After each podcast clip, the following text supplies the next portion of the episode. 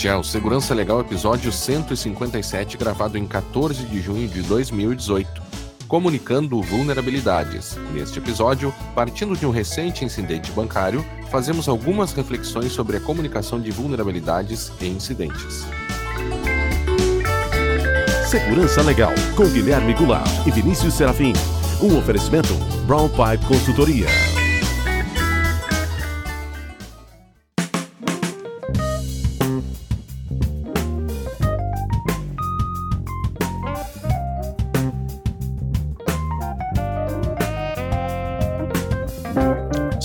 Todos muito bem-vindos. Estamos de volta com o Segurança Legal, o seu podcast de segurança da informação e direito da tecnologia. Eu sou Guilherme Goulart e aqui comigo está Vinícius Serafim. Tudo bem, Vinícius? Como vai? Olá, Guilherme. Olá aos nossos ouvintes. Tudo certo.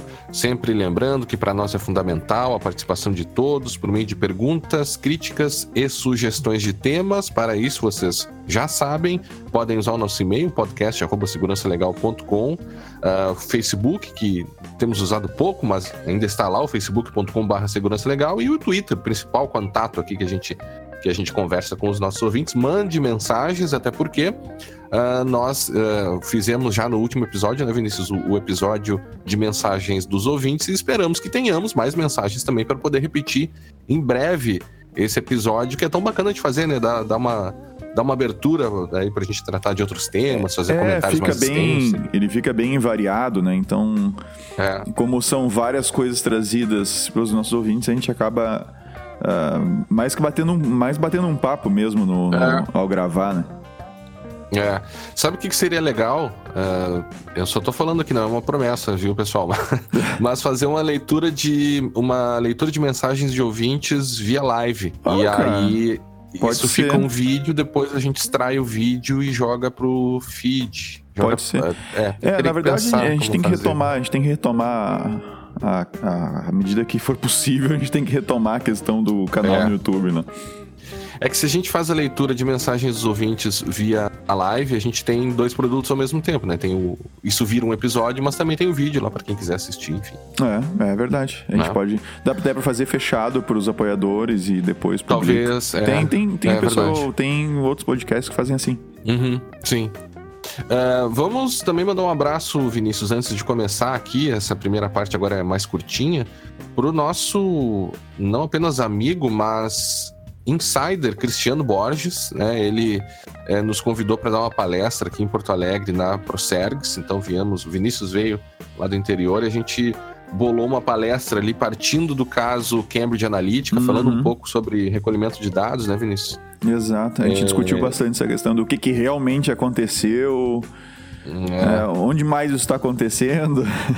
e, e culminamos com a questão da fake news, que eu falei um pouco mais sobre isso. Enfim, teve até um caso de fake news aí nessa semana, bem estranho, que o, as agências de fact-checking erraram ao dizer que uma fake news era uma fake news. Então você teve o erro do fact-check em cima de uma fake news que não era fake news. Então, são coisas que talvez a gente veja Mas daí, é um, aí é um erro, né? Porque eu acho que são coisas diferentes. É um né? erro. É um erro. Uma coisa é tu é. errar, outra coisa é de propósito, deliberadamente tu, tu criar um, uma, é um claro, fato, uma dúvida. mentira, entende? Mas aí você perde um pouquinho a credibilidade também, né? Porque você, quando você se arvora a ser um fact-checker, você tem que ser bom no, nas apurações, né? É, mas Pode isso, errar, sem dúvida. Isso mas... não quer dizer infalível, né? Eu, eu tenho... Não, não quer dizer. Eu acho que não dá para ficar errando toda hora.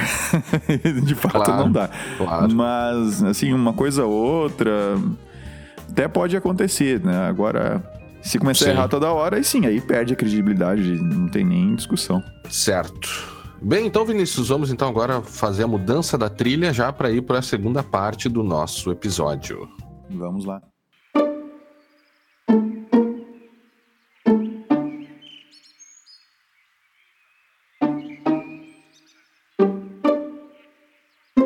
Bem, Vinícius, estávamos já há algum tempo querendo gravar sobre esse tema. Nós esperamos uh, a poeira baixar um pouco, né? Uh, eh, para falar sobre essa questão aí que, que foi tão tensa aí nos, nos, nos dias, aí na, na semana que isso aconteceu, enfim. Uh, e a gente está falando aqui, claro, do incidente ocorrido com o Banco Inter, né? Uhum. A própria existência do incidente é uma incógnita, porque o banco se posicionou no primeiro momento dizendo que não houve incidente, depois, como a gente vai ver aqui, diz que era um incidente interno, enfim, mas a dinâmica com, com que isso aconteceu foi bem tensa. Só para deixar aqui, Vinícius, uh, três indicações de outros episódios do nosso podcast, é claro, é, que, que, falamos sobre isso. Falamos lá em 2014, o episódio 41, Incidente de Segurança do Banco do Brasil. Uhum. Falamos no episódio 50 também, em 2014, reagindo a comunicações de vulnerabilidade. E falamos no episódio 111, em 2016, sobre o incidente bancário, que a gente não falou o nome, uh, da, da instituição, justamente também porque foi uma situação tensa, envolveu questões bem complicadas ah, aí, então... É, teve, teve até história aí de, de ameaça, não sei o que, que a gente não, não sabe exatamente, mas... É. Mas tem, é, a gente, a teve, gente... teve coisas aí na. coisas estranhas acontecendo. Acontecendo, né? Acontecendo. A gente quer deixar bem claro também que a nossa abordagem aqui ela vai, vai tentar ser o mais é, é, ponderada o possível. A gente acredita que talvez falte um pouco de ponderação nesse assunto. E talvez até a gente sonhe um pouco antipático em algumas observações que a gente vai fazer. É porque é, é, eu acho que falta um pouco de, como disse, é uma questão de meio termo aqui que talvez na, na grande parte ou em muitas situações não seja observada, né? Uhum. Vamos começar pelo falar um pouco sobre esse incidente, Vinícius. É, para descrever a coisa, né? A gente fez então aqui uma, uma breve, não é uma timeline muito completa aqui, mas algumas coisas que, que a gente acha importante e eu vou ler aqui alguns tópicos e Vinícius vai me interrompendo sempre que achar necessário, tá bom? Beleza. Então, a primeira notícia que, que houve, que saiu sobre essa questão, foi uma notícia do Tecmundo indicando que teria havido um vazamento ou uma invasão né, do, do Banco Inter. Ele, o Tecmundo então explorou bastante a notícia, fez uma extensa reportagem. Uh, e o fato interessante aqui é que eles, a, eles deram o nome do cracker que teria realizado esse vazamento e publicou uh, um, ainda parte de um manifesto desse cracker, né, Vinícius? Que indicaria uh, é. como o ataque teria sido feito, mas eles indicaram ali a, a, a, uma folha desse manifesto que foi um ponto bem também controverso dessa história toda, né? É, tu já quer que eu levante os pontos de controvérsia pode, agora? Pode, pode, pode levantando. Tá. Não, pode ir levantando, sim, pode Tá, é que eu tinha separado eles, eles uh, outra parte, mas vamos lá, vamos tocar a ficha ali. Pois é, Guilherme, o, o primeiro que chama a atenção é que não é um simples caso de alguém que descobriu um problema de segurança e, e vem a público informar o problema porque tentou informar antes a empresa e a empresa se negou a resolver. Que é, o, é, que é o, uhum. a clássica situação de disclosure público, né? De, de um problema de segurança de encontrado por um pesquisador ou por alguém dentro uhum. de, um, de um ambiente. O que aconteceu, e está descrito lá na notícia, foi que antes de tudo houve uma tentativa de extorsão. Ok? É. Então a coisa já começa bem atravessada, ou seja, a, a intenção é claramente criminosa. Seja, não é, a, não é aquela intenção clássica do, do hacker, aí sim hacker, é, que descobre o problema, aí ele informa a empresa que tem um problema no software dela ou no serviço dela. Uh, aí, uhum. aí dá um tempo para ela fazer o que ela tem que fazer para corrigir. Aí a empresa não corrige, se nega a corrigir ou simplesmente ignora e aí ele se vê forçado, o pesquisador, o hacker, etc., se vê forçado a trazer isso a, a público, né? Para forçar. É, for, forçado entre aspas, né, Vinícius? Sim, sim, ok. Mas ele se vê, ele, se ele tem. Se a intenção dele é essa, ele se vê forçado a fazer isso, entende? Se a intenção dele é essa, de verdade. Ele vem uhum. e, e, e, traz a coisa público para fazer com que a empresa se posicione, tome alguma medida e de fato corrija o problema. Isso historicamente, uhum. na área de segurança da informação, é bem comum. Coisas aconteciam assim com a Microsoft, com a Oracle, com a Apple, e por aí vai. Tem história que não uhum. termina mais.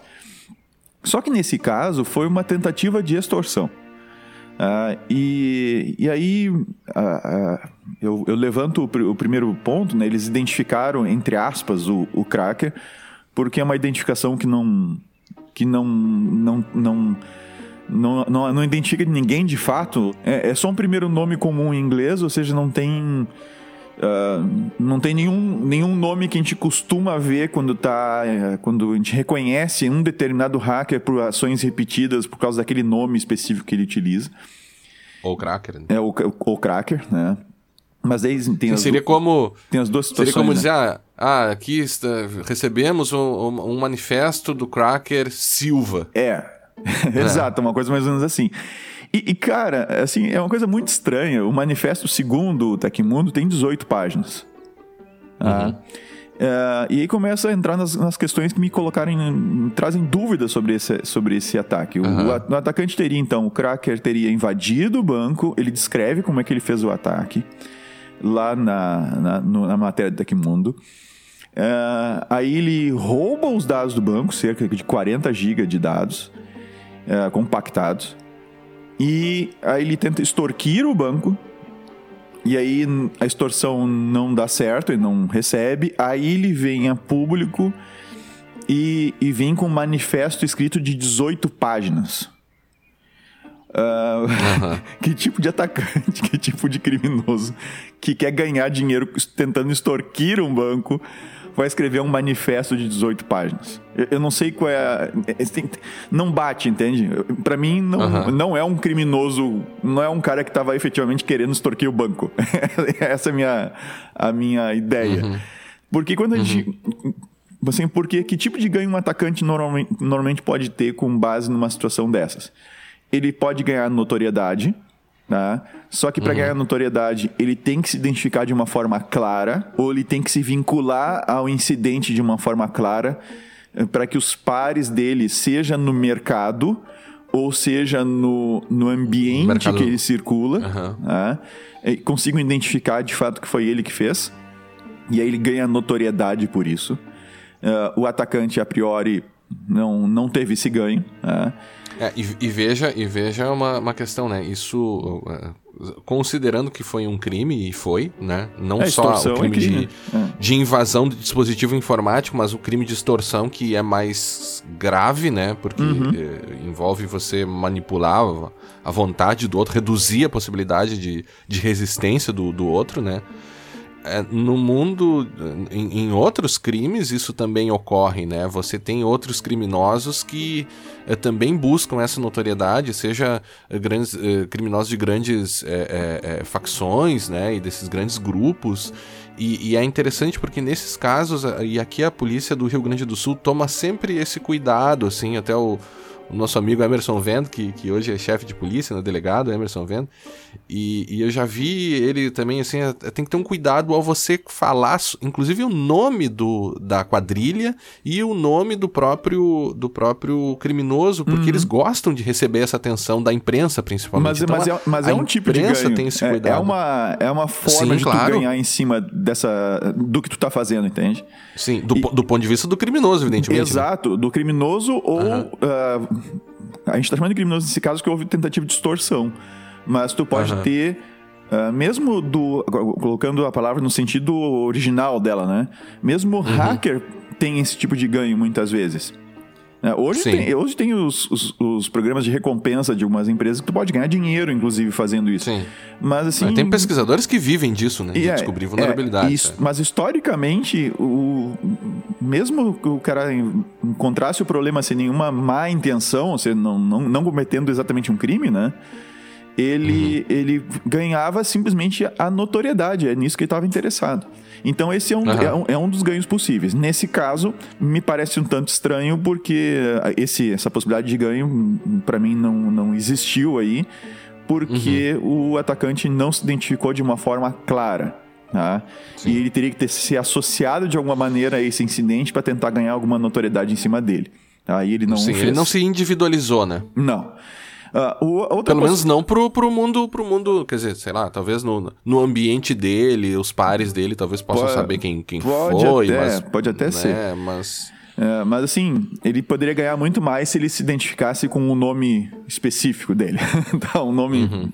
É, personalizado. Uhum. A outra Sim. possibilidade de ganho com esse tipo de coisa é ganho financeiro mesmo, tá?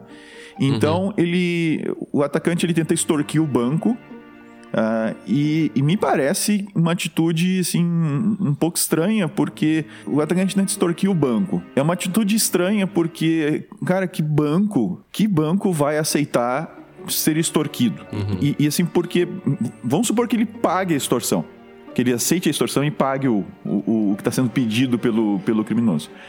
Uh, pronto, ele se comprometeu ainda mais, ele enfiou ainda mais o pé na jaca, ficou mais feio para ele ainda. Uhum. E isso, uhum. isso abre espaço para o atacante continuar co cobrando, uh, sabe? Continuar extorquindo indefinidamente o, o, o, banco, a empresa, etc. E aí o que, o que acontece, o, o que acontece é, o, se o banco entrasse nessa, ele ia ter chegado num ponto, não, não, agora chega. Mas daí agora chega e aí a coisa vinha a público, inclusive com provas uhum. de que pagaram e tudo mais. Aí sim, sim aí a coisa fica fica muito mais feia para o banco ou para a empresa, seja ela de que ramo for. Então, uhum. jamais, nesse caso, o banco aceitaria uma, uma extorsão. Não consigo imaginar, imaginar essa situação. E se o, o objetivo do atacante fosse realmente esse, o que eu não acredito que seja, tá? Se o objetivo do atacante fosse realmente esse, seria muito mais. E se ele fosse um, um criminoso, vamos dizer assim, um cara já com uma, uma experiência no crime, no crime né? Uhum. É, ele saberia que é mais fácil e seguro e rentável vender essas informações todas que ele conseguiu na internet. É, há algumas alegações de que ele teria feito isso, né? Mas o que chama a atenção é que quando ele atrai para. Uh, ou, ou, quando ele publica ou faz um manifesto dizendo que houve invasão, ele chama a atenção do, do banco para tomar medidas, né? É, é, para tomar medidas é, é preventivas, enfim, corretivas e tal. Uhum. Mas se ele não fizesse isso, se ele ficasse em silêncio, digamos assim, né? E claro, o que a gente está fazendo aqui, esse exercício, né? Um exercício de argumentação é, é, como muitos pesquisadores de segurança fazem, né? Você se colocar uh, nos sapatos do outro, né? Você se colocar uhum. na posição do criminoso e tentar imaginar o que ele faria. Ora, se ele mantém o incidente ou o ataque em segredo, ele tem condições de lucrar mais até enquanto o banco não descobrir ou, ou não exato, tomar nenhuma medida exato. em face da, né, da invasão, né? É, aí vem ou seja, não é, não seria uma atitude racional economicamente falando, né? Exato. Do, do ponto então, de vista do criminoso.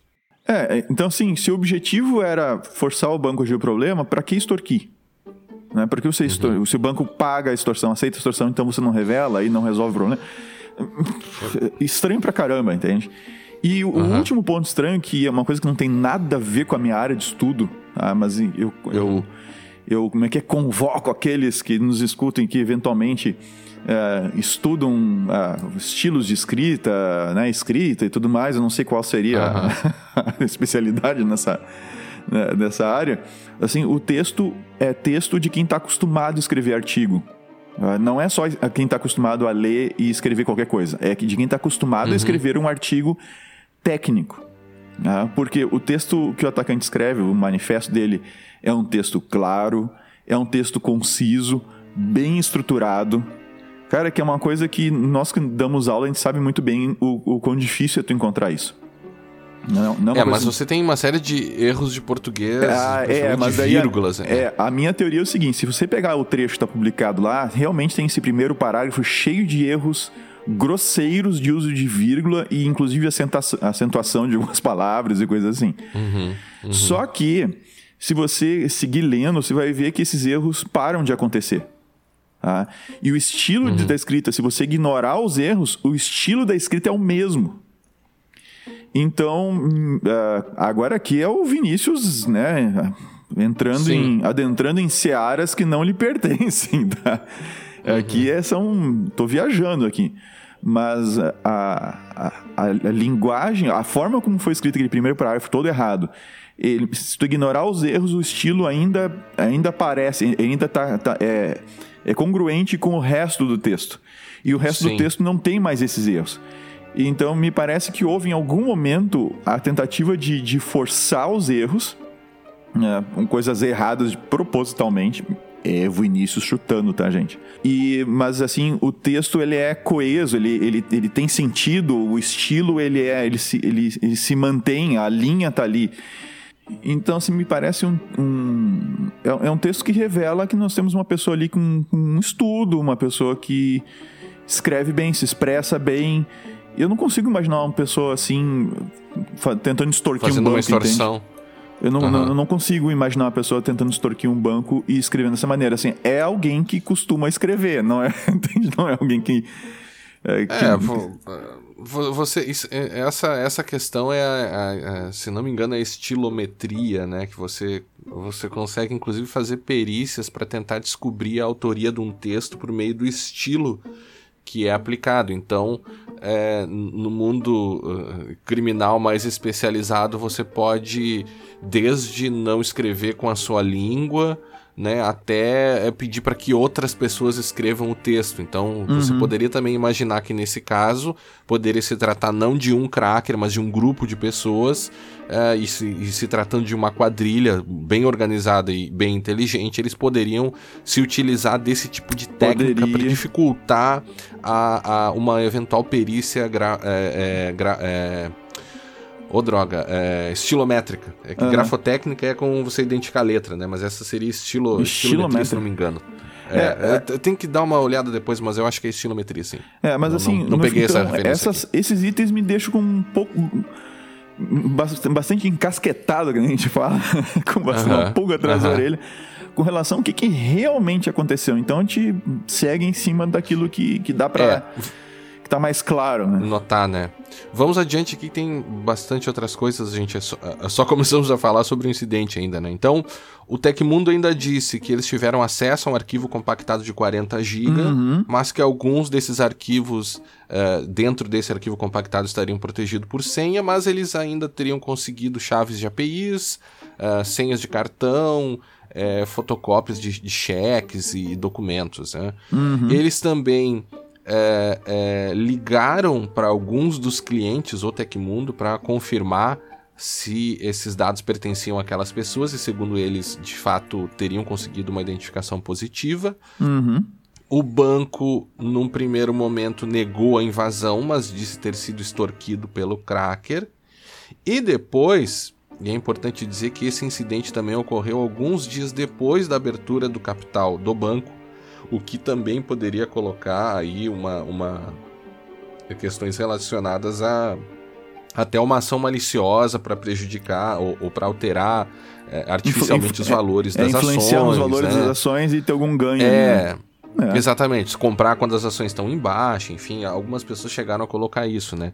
E o que o banco, o comunicado do Banco Inter, que o Banco Inter fez foi o seguinte: Vou ler aqui. Uhum. O banco esclarece que tomou conhecimento da divulgação da referida notícia e que não procedem as informações divulgadas pela reportagem de que teria ocorrido um ataque cibernético bem sucedido ao banco, resultando no vazamento de informações dos clientes do banco. Trata-se de notícia inverídica, com conteúdo técnico questionável e impreciso, publicada com o objetivo exclusivo de prejudicar a reputação do Banco Inter o Banco Inter, foi vítima de uma chantagem interna e imediatamente acionou as autoridades policiais. E aqui há vários aspectos, né? É, ele diz que não sofreu um ataque cibernético, ou seja, aqui ele está querendo dizer que um ataque cibernético seria uma ação externa, né, direcionada uhum. externamente mas é, sem dúvida ele sofreu um incidente né, e, e, talvez um ataque interno, mas ele reconheceu que houve uma questão interna aqui, né?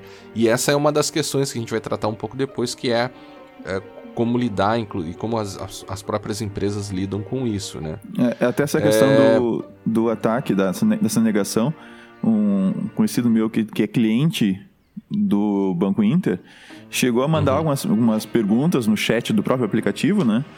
Perguntando uhum. o que, que, uhum. tinha acontecido. E eles foram muito claros ao dizer que não houve invasão externa uhum. no texto que eles, que eles mandaram, né?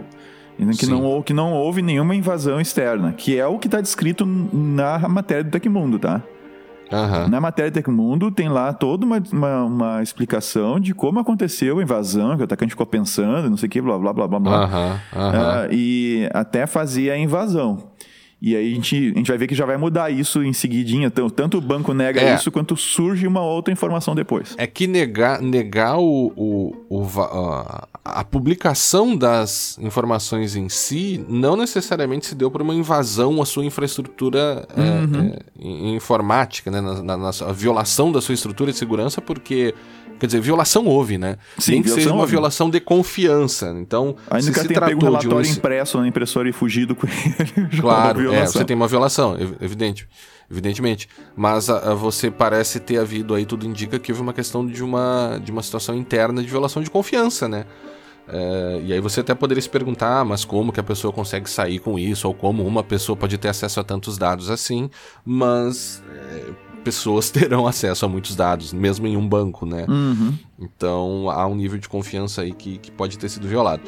Posteriormente a isso, a já famosa Comissão de Proteção de Dados Pessoais do Ministério Público do Distrito Federal entrou uh, na jogada, né, expediu um ofício pedindo mais informações para o banco e até o momento eu, eu até dei uma pesquisada ontem e não achei mais informações sobre isso. Então o Ministério Público estaria, estaria levantando o que aconteceu? Sim, uhum. exatamente.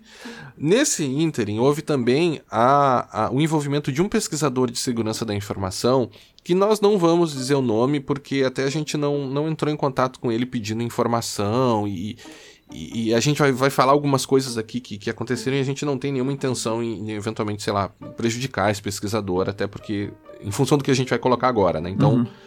é, é, a gente não vai dizer o nome dele ele, ele passou a se manifestar no Twitter sugerindo um método para apuração da veracidade desses dados, no sentido de se verificar se esses dados efetivamente teriam sido vazados do banco ou não.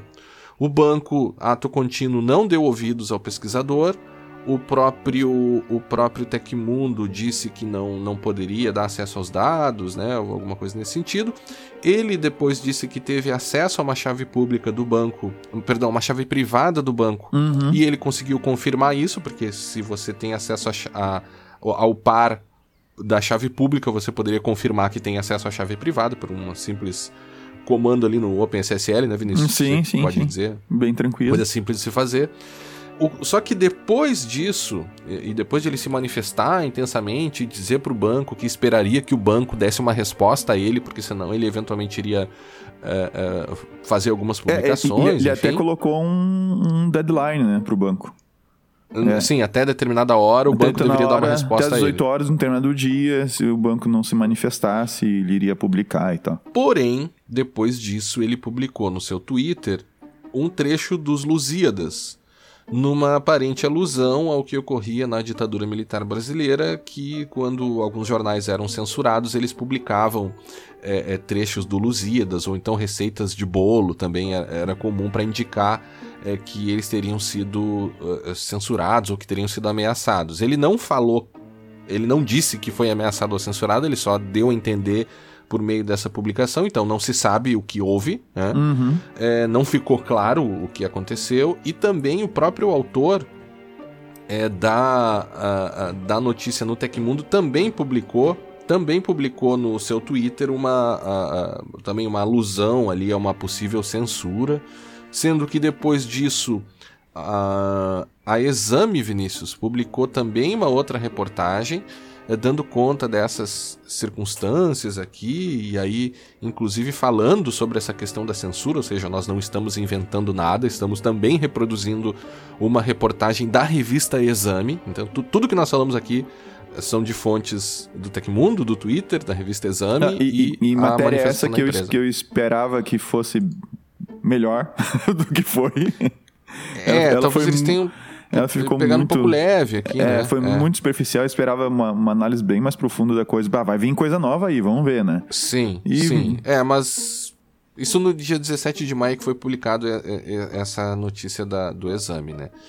Então, Vinícius, feito, a gente já falou um pouco sobre algumas questões aqui, já fizemos também um, um pouco um relatório do que aconteceu. Nós falamos, uh, o que tínhamos preparado aqui também era sobre a questão do, dos atacantes, da, das intenções do atacante, e você colocou isso, né?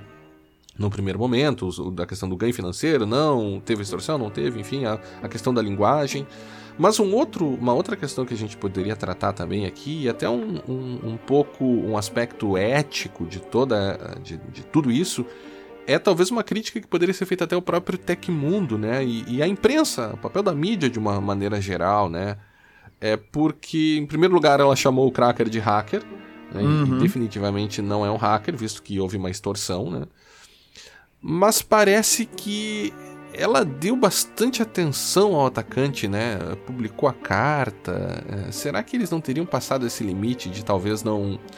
Como as polícias e como a mídia uh, já faz no, no, em questão de, de, de, crimes, né? Crimes normais, que não sejam crimes cibernéticos, tomar um pouco de cuidado até para não exaltar demais o, o, o, criminoso? Será que isso não aconteceu?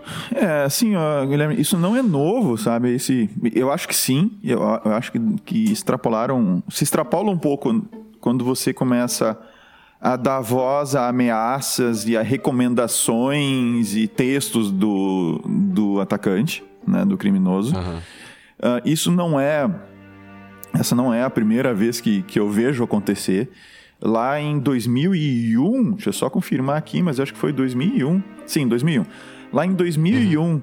Tá? Na época, a Infoguerra cometeu esse erro. A Abril, naquela época, também houve um incidente envolvendo um banco e, e o atacante afirmou várias coisas né, sobre o banco. Naquele caso foi diferente, ele se identificou claramente, né? Então o atacante, uhum. o, o, o cracker tinha um nome de guerra, vamos dizer assim. E, uhum. e, esse nome já era conhecido, já estava vinculado a outros incidentes de segurança. Então ali o ganho foi notoriedade. Ele não tentou extorquir o banco nem nada, ele simplesmente conseguiu os dados e entrou em contato com a imprensa. Uhum. E, e esses dois meios, eles publicaram, não só noticiaram o fato, que eu acho que é devido, a gente pode discutir isso na sequência aí, mas uhum. eles, eles deram voz ao atacante colocando ameaças que ele estava fazendo ao banco. Uh, houve até meio que um bate-boca na época entre o gerente TI do banco e o atacante. Entende? Desafios uhum. que foram publicados. O, o gerente TI disse assim: ah, se ele invadir de novo, a gente contrata ele. Aí ele, ele deu mais informações atualizadas para a imprensa, e a imprensa e aí foi lá, malhou o, o, uhum. o, gerente de TI, e aí o, e o atacante disse, ó, da próxima vez, eles publicaram isso, tá entre aspas lá no texto. Uhum. É, eu uhum. tenho até hoje os PDFs dessas notícias. Eles... Ele fala que ah, na próxima vez que eu chegar lá e tiver de novo furada, eu não deixo mais nenhum servidor de pé. Mais ou menos assim ele falou. Uhum. Ah, e, cara, eu acho que não, não. Uma coisa é tu noticiar o fato, outra coisa é tu começar a dar voz a ameaças e, e ponderações e considerações de, de uma pessoa que a gente não sabe quem é a respeito da estrutura uhum. de um banco ou coisa parecida. Ou, uhum. Então, seria o correto que chama então alguém da área, algum especialista da área, para falar sobre isso. Para ele fazer uhum. essa ponderação e não, e não fazer uma publicação da, num, voz, uhum. da voz a ameaças e coisas desse gênero, que foi o que aconteceu de novo agora aqui. Ah, uhum. Então isso é isso não é novo, esse comportamento não é novo e sim, eu concordo contigo no sentido de que é errado, ou seja, não é, é passa uma intenção não muito legal ali que vai um pouco além de simplesmente noticiar, sabe? Isso não é, é a o, sensação o, que eu tenho papel... não é boa. Não é boa com relação a isso. O papel da imprensa nesses casos é, é é muito complicado, né? Porque, e, e, tá, e, agora, algumas considerações que a gente vai fazer também podem parecer um pouco antipáticas da nossa parte, né? Mas o que a gente tenta fazer, o exercício que a gente está tentando fazer aqui é também se colocar na posição do banco. Né? Os nossos ouvintes, por exemplo, os, os, os que participam lá do, do, do, nosso grupo, enfim, esses dias a gente estava falando sobre as apresentações de cada um, que já fizeram, são pessoas grande maioria que já atuam na área, já atuam em empresas, né? Nós também prestamos consultoria empresarial e estudamos esses temas. O que eu acho que nós temos que pensar também é como seria se nós estivéssemos na posição do banco, né? E que amanhã então, pode e, e amanhã pode ser nossa vez. Pode acontecer pode com qualquer um gente, de nós. Claro com os nossos ouvintes, conosco, nós podemos estar envolvidos numa situação em que uma empresa na qual a gente trabalha ou presta consultoria sofre uma invasão e nós precisaremos decidir como lidar com isso. É, nesse sentido, e talvez pareça antipático o que eu vou dizer, e reconhecendo a importância do papel da imprensa, numa imprensa livre é fundamental para um, um, país democrático, né? E também para é socialmente é, é, é, importante que as empresas saibam que se elas fizerem bobagem, a imprensa vai estar tá ali para anunciar, né? Uhum. Ao mesmo tempo, as empresas não têm um dever de colaborar com a imprensa, né? Ela não tem. É, claro que a imprensa também não precisa se omitir diante de fatos importantes, né? um grande vazamento de, desse, desse tamanho, né?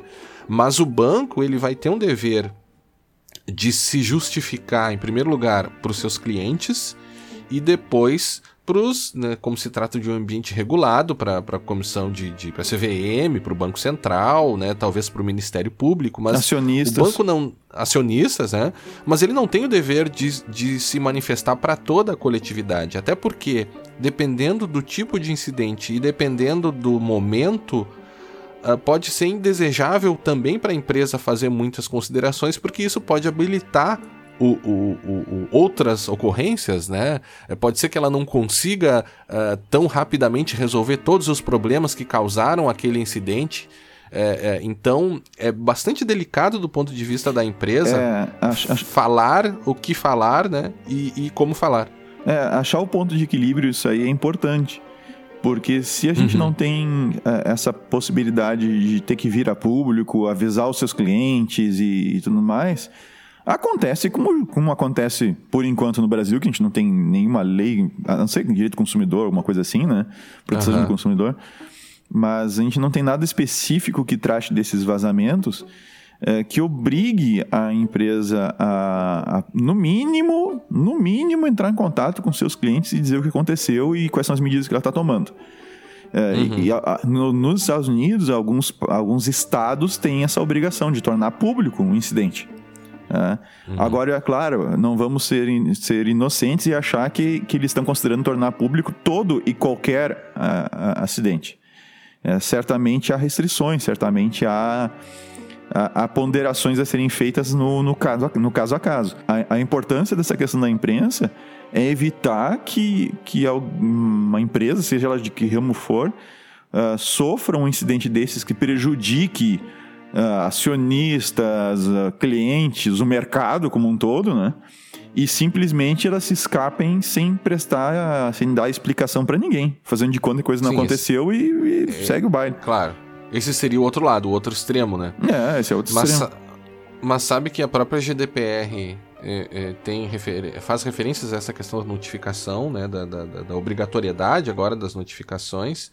E você tem lá no artigo 33, por exemplo, eu vou ler aqui: em caso de violação de dados pessoais, o responsável pelo tratamento notifica deste fato a autoridade de controle competente, uhum. sem demora injustificada e sempre que possível, até 72 horas após ter tido conhecimento da mesma, a menos que a violação dos dados não seja suscetível de resultar num risco para os direitos e liberdades das pessoas. Tem mais coisas aqui, mas eu vou ler só essa parte. Veja, ele está falando sobre a notificação para a autoridade de controle. Hum, hum, ele exato. não está falando para vir a público. E o artigo 34 vai dizer que quando a violação de dados pessoais for suscetível de implicar um elevado risco para os direitos e liberdades das pessoas singulares, o responsável pelo tratamento comunica a violação de dados ao titular dos dados sem demora.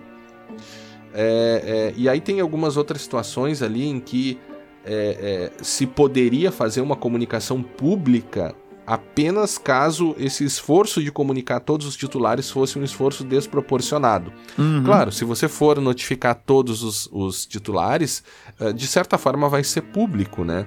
Mas a questão de como você se manifestar publicamente sobre uma invasão ou sobre um incidente dessa natureza é, é muito delicada. E aí, para aqueles que acham que as empresas devem dizer tudo e dar completamente todos os detalhes e responder a todos aqueles que fazem qualquer exigência para elas, nós, basta inverter a situação, né? Basta você se colocar nos sapatos de um diretor de TI, um diretor de segurança ou de um né, do board de uma empresa, em que você precisa de decidir como e o que vai ser dito e a quem você vai responder, uhum. né? Em, em, em tempos de internet, responder a toda e qualquer é, é, solicitação que chega também é bastante difícil, né?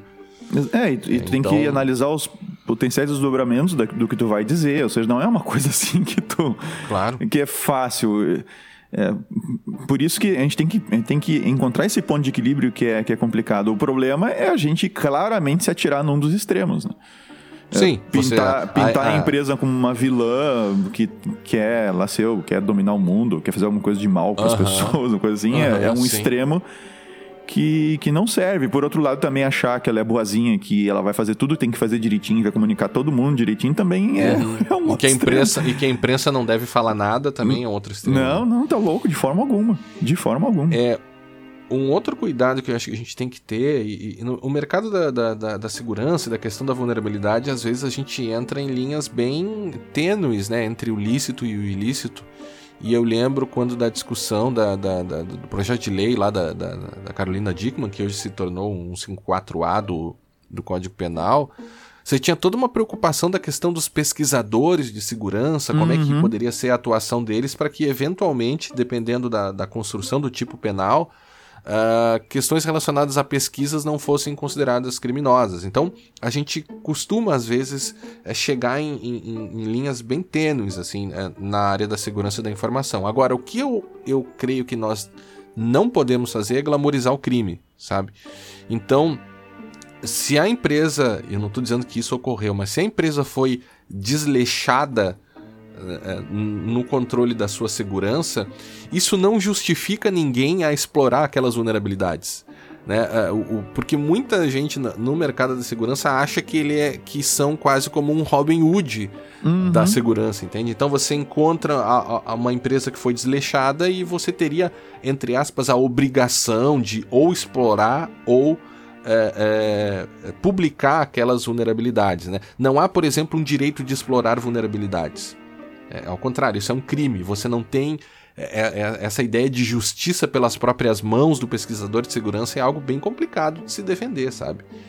É, e a própria ideia da divulgação de vulnerabilidades é algo. Tem, tem ISO para isso, né? Você tem uma série de questões que precisam ser consideradas, a questão do tempo, é, a própria ideia dos patches de segurança, né? Você está dizendo para a comunidade de segurança que ao, ao soltar um patch que aquilo está inseguro, está dando uma dica para os atacantes. Então, não é algo assim tão fácil, né? De você, eh, de você é, seguir, né? É, é algo bem complexo, né? Não, não há um também você tem que ter cuidado ao expor as empresas que passaram por incidentes é claro, uma empresa que tem os seus clientes, ela tem o dever de, de, de, manter a sua infraestrutura de segurança, né, de manter os dados seguros, e por consequência, quando a imprensa vem e diz, olha, essa empresa é insegura, você tem um benefício social, porque as pessoas vão, vai ser mais transparente, elas vão saber que eventualmente podem não estar seguras, e isso é, é importante, mas ao mesmo tempo você não pode é, é, divulgar com a intenção de piorar a situação, não só da empresa,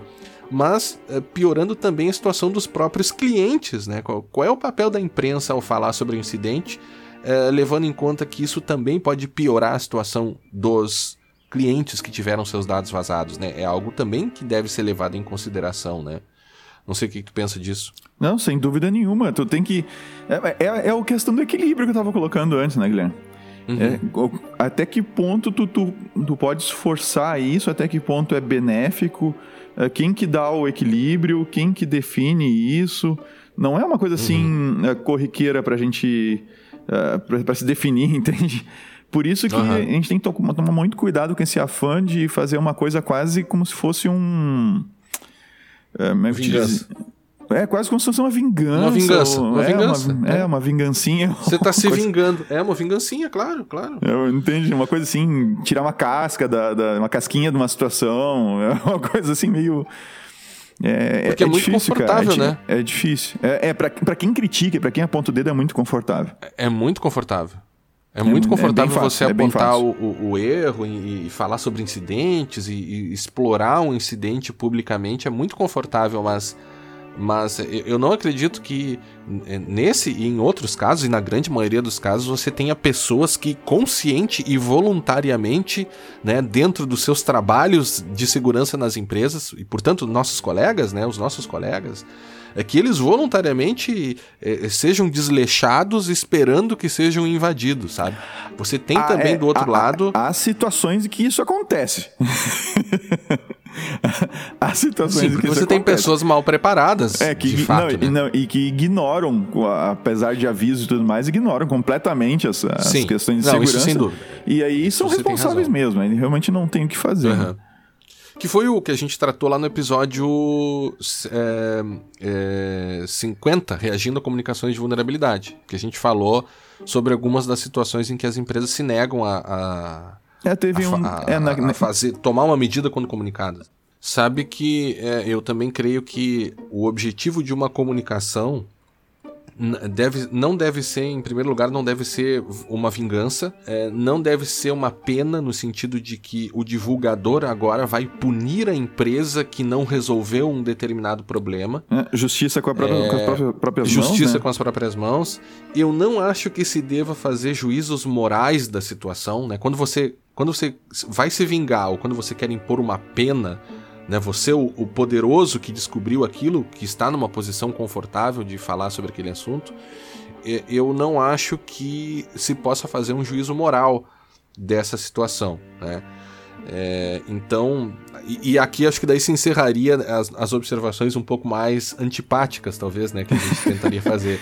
o contraponto que é, que é, necessário, né, Guilherme? Um contraponto necessário. Porque Agora, se, se, a gente entrar na onda do é isso aí mesmo, tem que mostrar, tem que. E não trazer é, essas. Não, não é, não a gente não assim, vai nem pensar é sobre assim. essas questões que a gente está trazendo. Então. Não, não é assim. Até porque dentro de GDPR, por exemplo, dentro de qualquer lei que lida sobre vazamento, você tem que ter uma ponderação você te, e você tem que ter boa fé na comunicação né? É, no sentido de das intenções serem positivas, né? Uhum. Quando você tem uma intenção de extorquir alguém e falar sobre aquilo, a intenção evidentemente que não é positiva, né? E, e parece que a premissa de tudo fica complicada. Agora, dito tudo isso, né?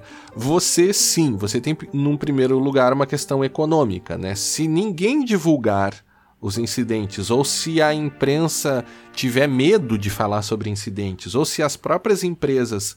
Uh, uh, não estou dizendo que isso ocorreu neste caso, mas em outros casos, se uma empresa decide ameaçar o comunicador, você tem um, uma questão econômica bastante complicada, porque você estará dando incentivos para que as empresas sejam descuidadas. Uhum. Então, uma imprensa livre que fala sobre incidentes é socialmente importante e benéfico, tecnicamente né? desejável, benéfico, totalmente. Claro, uh, o, o, o, disclosure desmedido prejudica todo mundo, inclusive as pessoas que sofreram incidentes. Mas é, é, é, a, a, imprensa tem um papel muito importante e, e, daí que nós precisamos de uma imprensa séria e especializada ao lidar com isso, né? Não é, não é coisa tão fácil assim. Por outro lado, né, Vinícius, a gente sabe que muitas empresas, e também não estou dizendo que isso aconteceu neste caso, a gente está falando agora de uma forma geral, né? Muitas empresas elas têm a mais absoluta falta de cuidado ao lidar com comunicação de vulnerabilidades e incidentes, ou seja, o recebimento disso, né? Uhum. É, e, e é impressionante como ainda hoje, em 2018, muitas empresas não só não estão preparadas, mas não têm canais eficientes para o recebimento de, é, é, dessas comunicações, né? Isso é muito inexplicável, né? Sim, é uma coisa assim. Não é algo que se fala há, há um ano atrás. Mas é recém, uhum. recém, agora a gente encontra, por exemplo, o Bacen com aquela resolução recente dele que a gente, ah, que a gente gravou sobre isso, inclusive, dizendo: oh, vocês têm que ter instituições financeiras reguladas por nós, vocês têm que ter aí um, um planejamento de resposta a incidentes. É. É, e, e, nesse planejamento não é só tecnicamente como é que tu coloca as coisas a funcionar de, no, de novo ou entra uhum. numa contingência ou coisa parecida. Mas é como é que você interage. Eu sei quem, quem que fala. É, uhum. quem, quem que é o porta-voz, né? Quem que, que pode falar, dar alguma informação sobre o ocorrido. No incidente esse de 2001, que, que eu citei lá no início, que foi de um uhum. banco, ali foi horrível, porque num primeiro momento a Infoguerra publicou a notícia e aí eles entraram em contato com. Antes de, antes de publicar a notícia, eles entraram em contato com o banco e eles têm. Eles receberam um e-mail. Uh, esse primeiro e-mail foi de um Relações Públicas do banco, não foi ainda do pessoal da TI em que ele uhum. ameaçava, cara, ele ameaçava o, a Infoguerra se eles não tirassem de processo e coisas assim, se eles não tirassem as notícias do ar. Né? Se eles viessem uhum. publicar e, e, se tivesse já publicado, não removesse. O que, que a Infoguerra fez? Não só não retirou do ar, e acho que eles estão certos, esse tipo de ameaça realmente não, não cabe, eles não só não, não tiraram do ar, como eles publicaram um e-mail na íntegra. Uhum. Uh, e, e, ali tem a identificação da pessoa e tudo mais que mandou o e-mail para eles. Tá? É, eles publicaram o e-mail na íntegra e ainda responderam: olha, a gente não submete a esse tipo de, de coerção. É, uhum. E claro, aí houve, ou seja, o banco agiu de uma forma claramente errada, ou seja, um, um relações públicas lá se atravessou, acho que não foi uma resposta muito imediatista e sem, sem reflexão, né? E uhum. acabou expondo, tornou a coisa ainda pior, porque naquele momento ali, quem lê a notícia fica quase que torcendo pelo, pelo atacante. É, então cria essa coisa da vingancinha, essa coisa do. Da, uhum. E depois, mais tarde, nas, nas matérias seguintes que, que eu pesquisei, é, quem começa a interagir é o gerente de TI. Aí o gerente de TI vem e desafia o atacante a invadir de novo, e se ele conseguir. E o desafio é o seguinte: se ele invadir de novo, a gente contrata ele. No dia seguinte uhum. da, da, publicação disso, notícia: atacante sentindo-se desafiado, tá, invade novamente o banco tal. E o banco uhum. teve que tirar do ar o seu, o seu home bank. Então, assim, é, é, é uma, uma atrapalhada, entende? Assim, como você vai fazer como você vai lidar? Vai receber a notícia, o que canais você vai é. acionar dentro da própria empresa e canais externos, legais, o mais você tem que acionar e como é que você vai se manifestar, vai lidar com a imprensa? É, isso tem que ser devisto, principalmente para banco. Né? Né? é, você, você tem que ter, num primeiro momento, um, um mecanismo eficiente de recebimento dessas comunicações, né?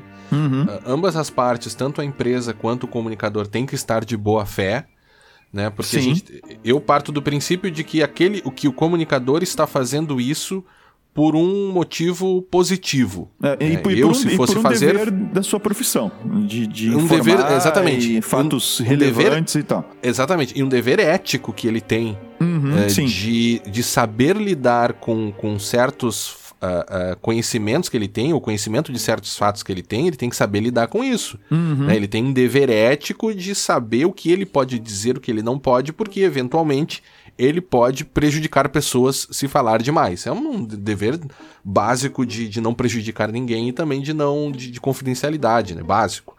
Agora, é, a, empresa tem que estar preparada para receber isso, aquele que comunica tem que estar preparado para receber da empresa a, a, um pedido de não comunicação, ou a própria empresa tem que dizer: olha, não comunique pelo menos até nós não resolvermos, porque talvez a empresa saiba que a comunicação futura. Não, não, não é, comunique pode até, ser... nós, até nós resolvermos. Até nós resolvermos. até nós não resolvermos é, aí não. Até nós resolvermos. E, ela, e a empresa ainda pode saber que a comunicação futura vai ser. Ela não vai conseguir impedir isso, porque o, a pessoa tem o direito de falar sobre um fato que é público, né? Uhum. Se ela não invadiu, se ela não cometeu nenhum crime, é, de certa forma é público. Aquilo outras pessoas poderiam também saber. Então.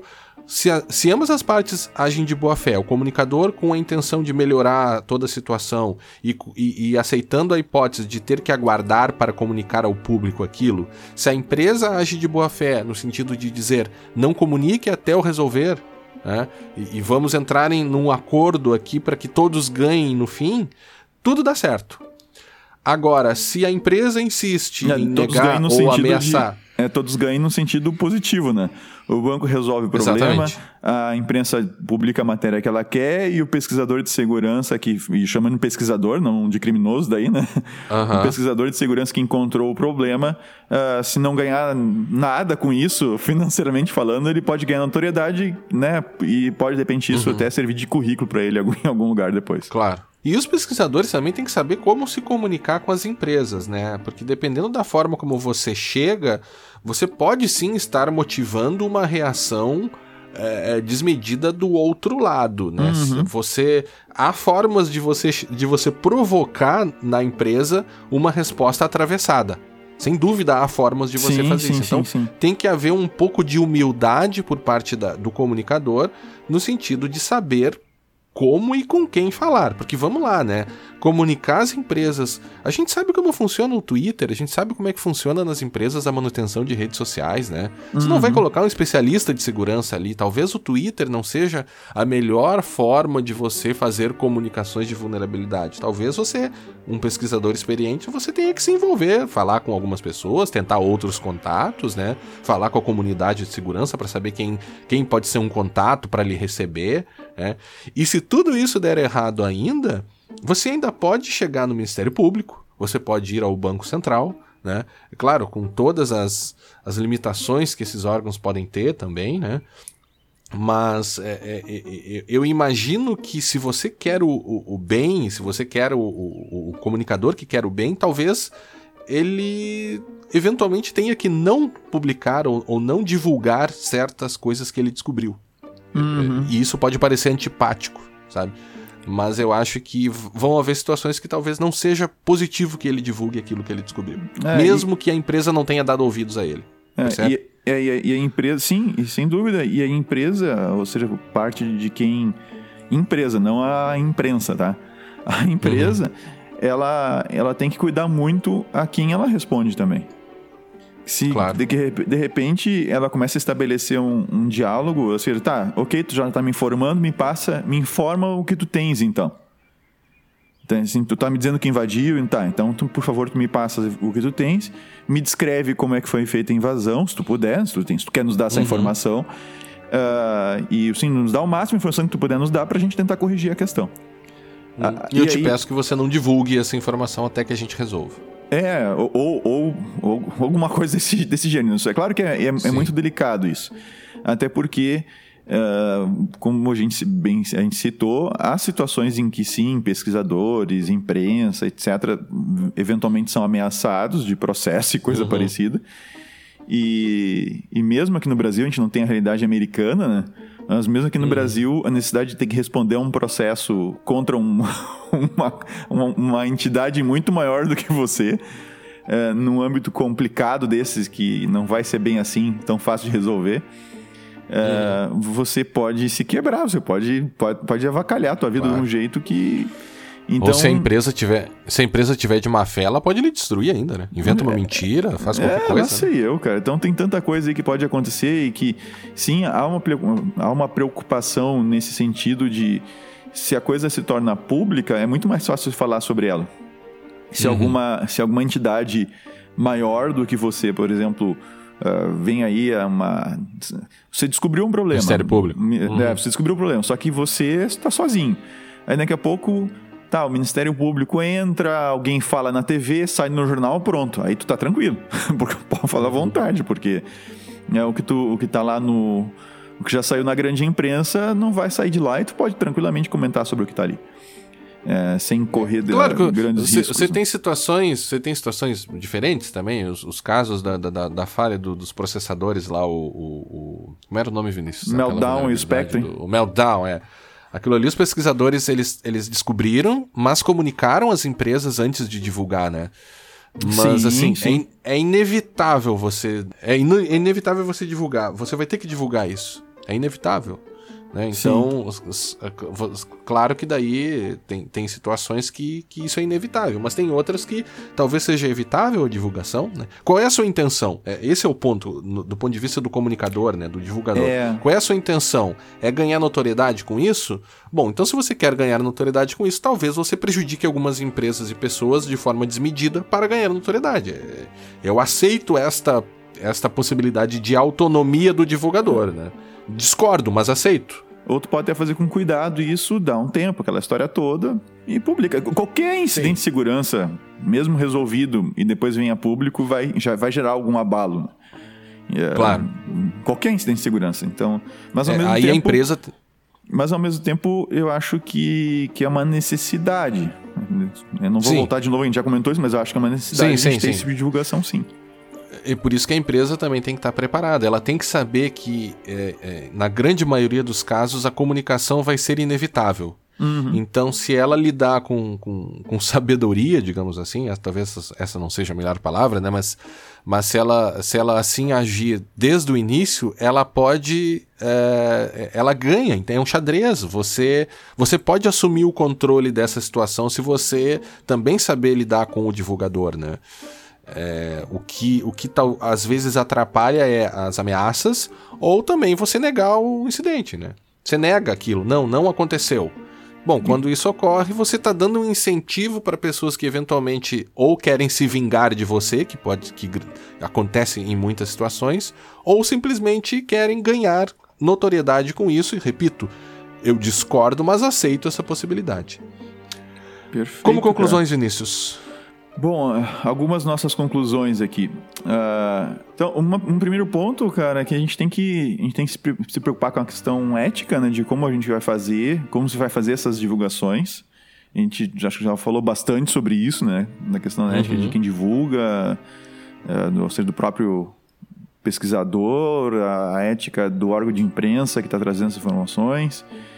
Tem que haver uma preocupação maior com isso, não é uma coisa assim. Uhum vou fazer de qualquer jeito, como, como eu vi no filme, sabe?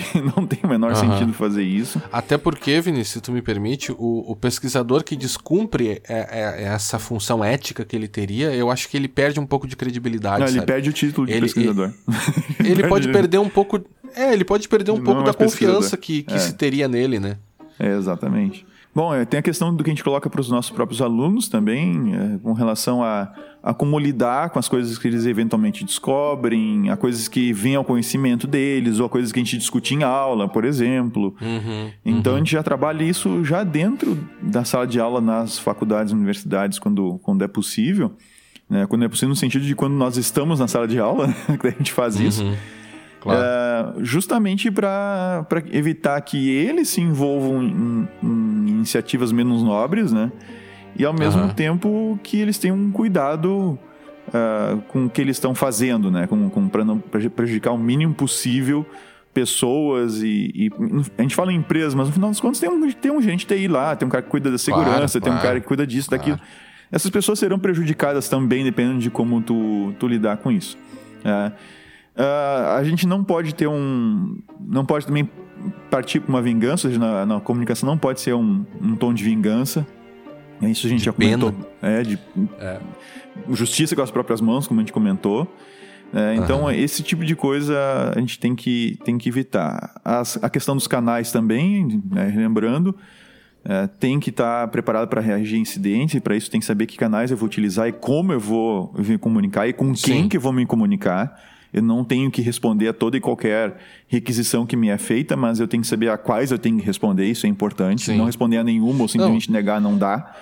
É. E, e, a empresa tem todo, mesmo que ela não esteja absolutamente preparada para receber um incidente, ela tem que, ela tem o direito de querer minimizar os danos. É, é absolutamente legítimo Normal, uma sim, empresa legítimo. querer legitimar, é, minimizar danos, principalmente se for minimizar danos dos seus próprios clientes. Isso é muito uhum. legítimo. Sim, sem dúvida.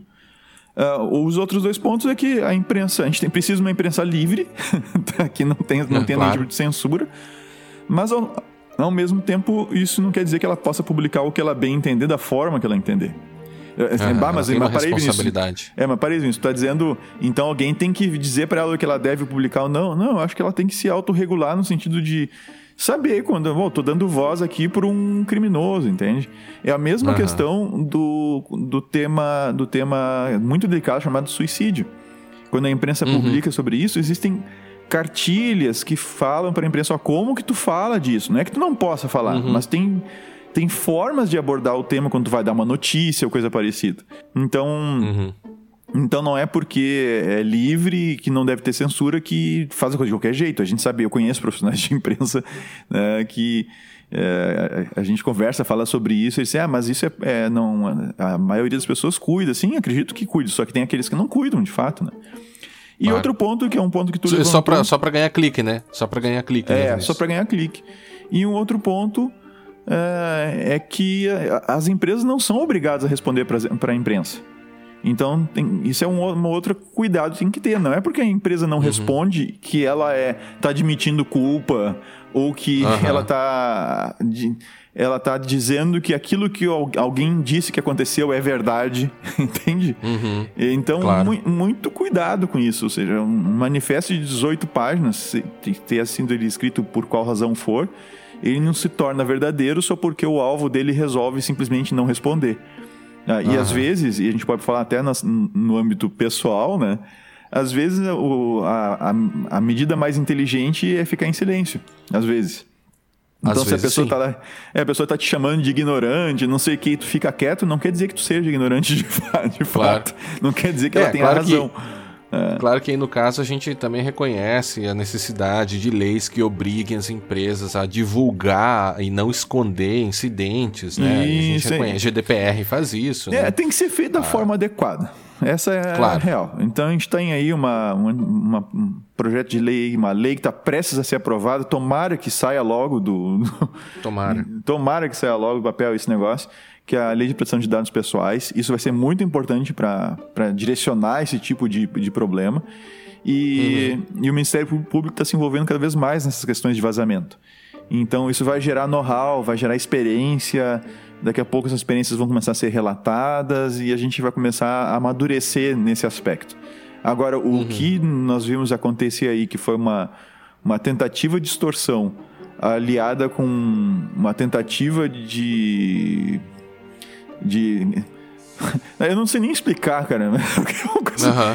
Porque realmente uhum. para mim é muito confuso esse negócio. Eu, eu não tenho uma conclusão sobre o que, que de fato aconteceu. Mas é muito estranho. Só digo isso. É, assim, ó, é. é. muito estranho, cara. Tá? Essa história tá muito mal contada. Pelo menos para mim. Uhum. Tá bom. Uh, temos alguma indicação essa semana, Vinícius? Eu não preparei nada aqui, te confesso. Cara, indicação, cara. Deixa eu ver aqui, eu andei separando coisas para assistir. Deixa eu ver. Eu tô, né, nessas últimas semanas, eu tô só lendo coisas para arti artigo que eu tô escrevendo, então eu tô lendo sobre direito consumidor e, e nada assim que pudesse recomendar Cara, que não fosse absolutamente técnico, assim, do, do, direito. Eu vou indicar. Posso indicar dois podcasts? Pode, pode indicar. um deles, cara, é, o, é um que tu não gosta, é o Petit Jornal. É, uhum. um, é um podcast que eu curto muito, é, eu, eu, escuto ele com frequência. Ele é gravado por um professor, o professor uh, Tanguy Bagdadi, tá? e também pelo Daniel uhum. Souza. É, é, interessante, o formato não é exatamente aquele que, que, que eu curto mais, sabe? Mas, é, mas eu uhum. gosto de ouvir, eu gosto de acompanhar, acho muito bom. Uh, o NBW eu não vou dizer que a gente já indicou já, já tô dizendo, Sim. mas tô dizendo que não vou dizer, entende? A gente já indicou tá. lá quando a gente fez uma matéria com o André Pontes. existe um outro que eu descobri essa semana que é o Ear Hustle. É, vai estar tá lá no, no show notes. Que é um, um, projeto, é um podcast que ele é gravado de dentro das prisões americanas. Ah, e ele é legal. gravado, é, produzido, compartilhado pelas pessoas que estão vivendo dentro das prisões. Olha que bacana, cara. Cara, é um negócio assim, muito diferente, assim. Tá? É Você tá dizendo que o, os caras usam o podcast como até como meio de, de, de terapia, de, de, de enfim, é, de, não, de ajudar não sei os se caras. Estão usando pra terapia, mas assim, o, o projeto que eles fizeram é ir para dentro das prisões, tá? E, e, gravar com os e caras? Gra e gravar com os caras. É gravar com o pessoal que tá com, com os. Como é que é? Com os.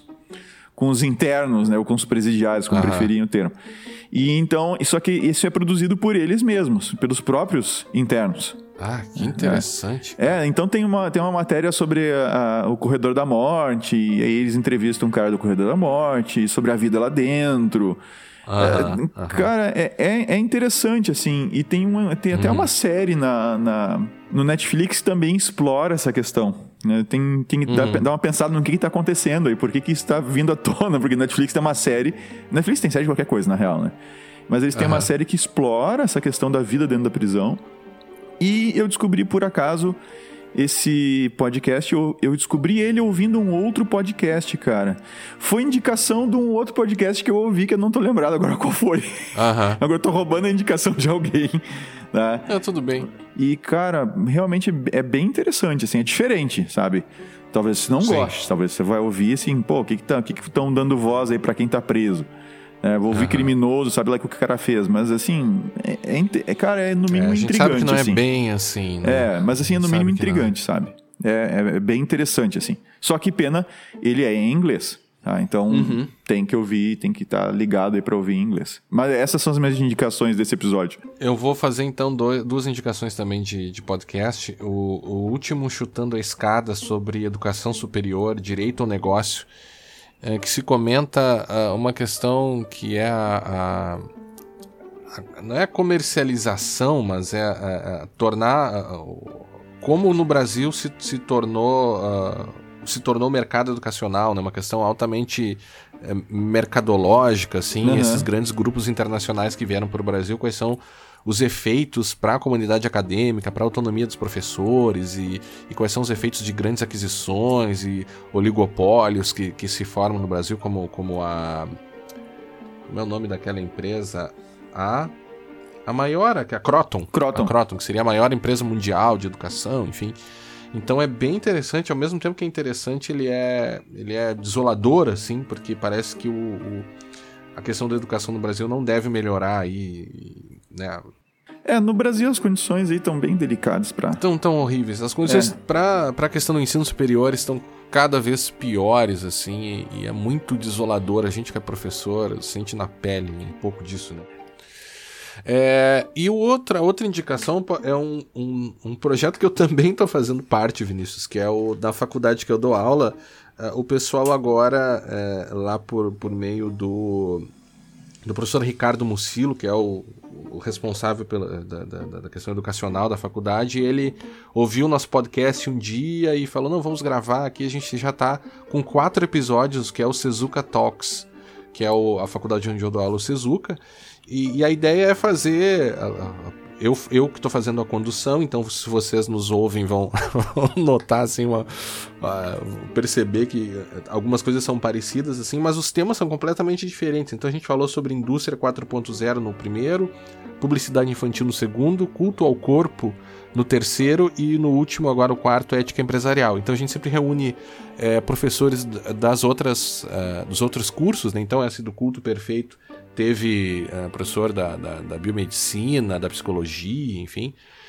Uh, e é uma, uma indicação que a gente faz. Estamos tentando fazer outros projetos. O próprio Vinícius falou, né? A gente também está tentando, pensando em expandir um pouco os assuntos aí de segurança legal, mas, mas ainda é segredo e, e, vamos ver o que, que isso, né? O que, que pode resultar isso aí. Vinícius, uh, então era isso. Vamos então encerrando esse, este episódio. Agradecemos a todos que nos acompanharam até aqui. E nos encontramos agora no próximo episódio do podcast Segurança Legal. Até a próxima. Até a próxima. Esse episódio tem o apoio dos insiders Alexandre Martim Araújo, Hamilton Justino, Anderson Barros, Cristiano Goulart Borges e Christian Franzen, dos colaboradores Eric Tawil, Horácio Iriotti Savami e também dos nossos dois novos participantes, Diego Oliveira e Lauro Gomes além de muitos outros que nos acompanham e cujos nomes estão listados no nosso site. Man to man is so unjust. Children, you don't know who to trust. Your worst enemy could be